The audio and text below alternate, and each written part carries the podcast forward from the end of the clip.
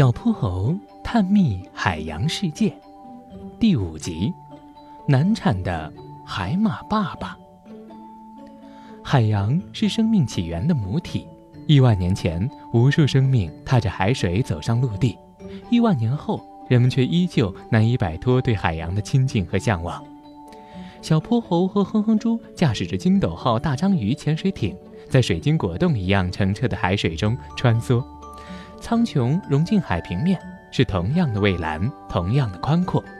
哼哼猪哼着歌，一把一把往嘴里塞着玉米片。哼哼猪，你唱的歌都从太平洋跑到大西洋了。小泼猴咯咯咯笑个不停。我这叫自由发挥，像你这种没有艺术细胞的凡夫俗子，根本欣赏不了我的歌声。哼哼猪把大脑袋一扭。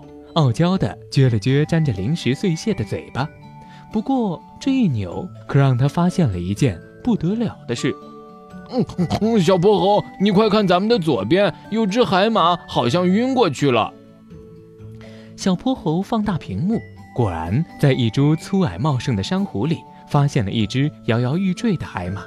它原本就弯曲低垂的脑袋，此刻正有气无力地垂着，花蕊般弯曲的尾巴。也展开了大大的弧度，可它的肚子圆鼓鼓的，像个吹足了气的气球。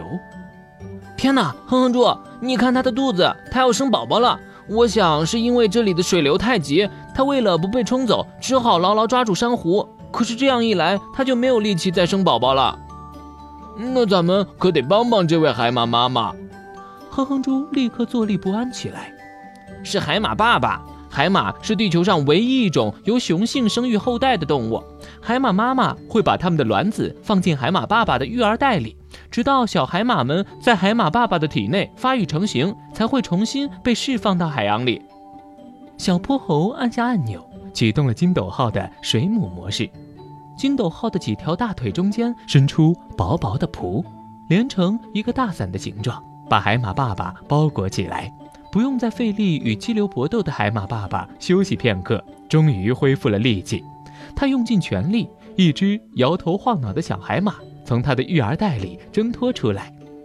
跟随着第一只小海马的脚步，剩下的小海马宝宝也借着海马爸爸腹部收缩的力气，勇敢地跨过他们人生中的第一道障碍，从育儿袋里鱼贯而出，密密麻麻地围在海马爸爸身旁。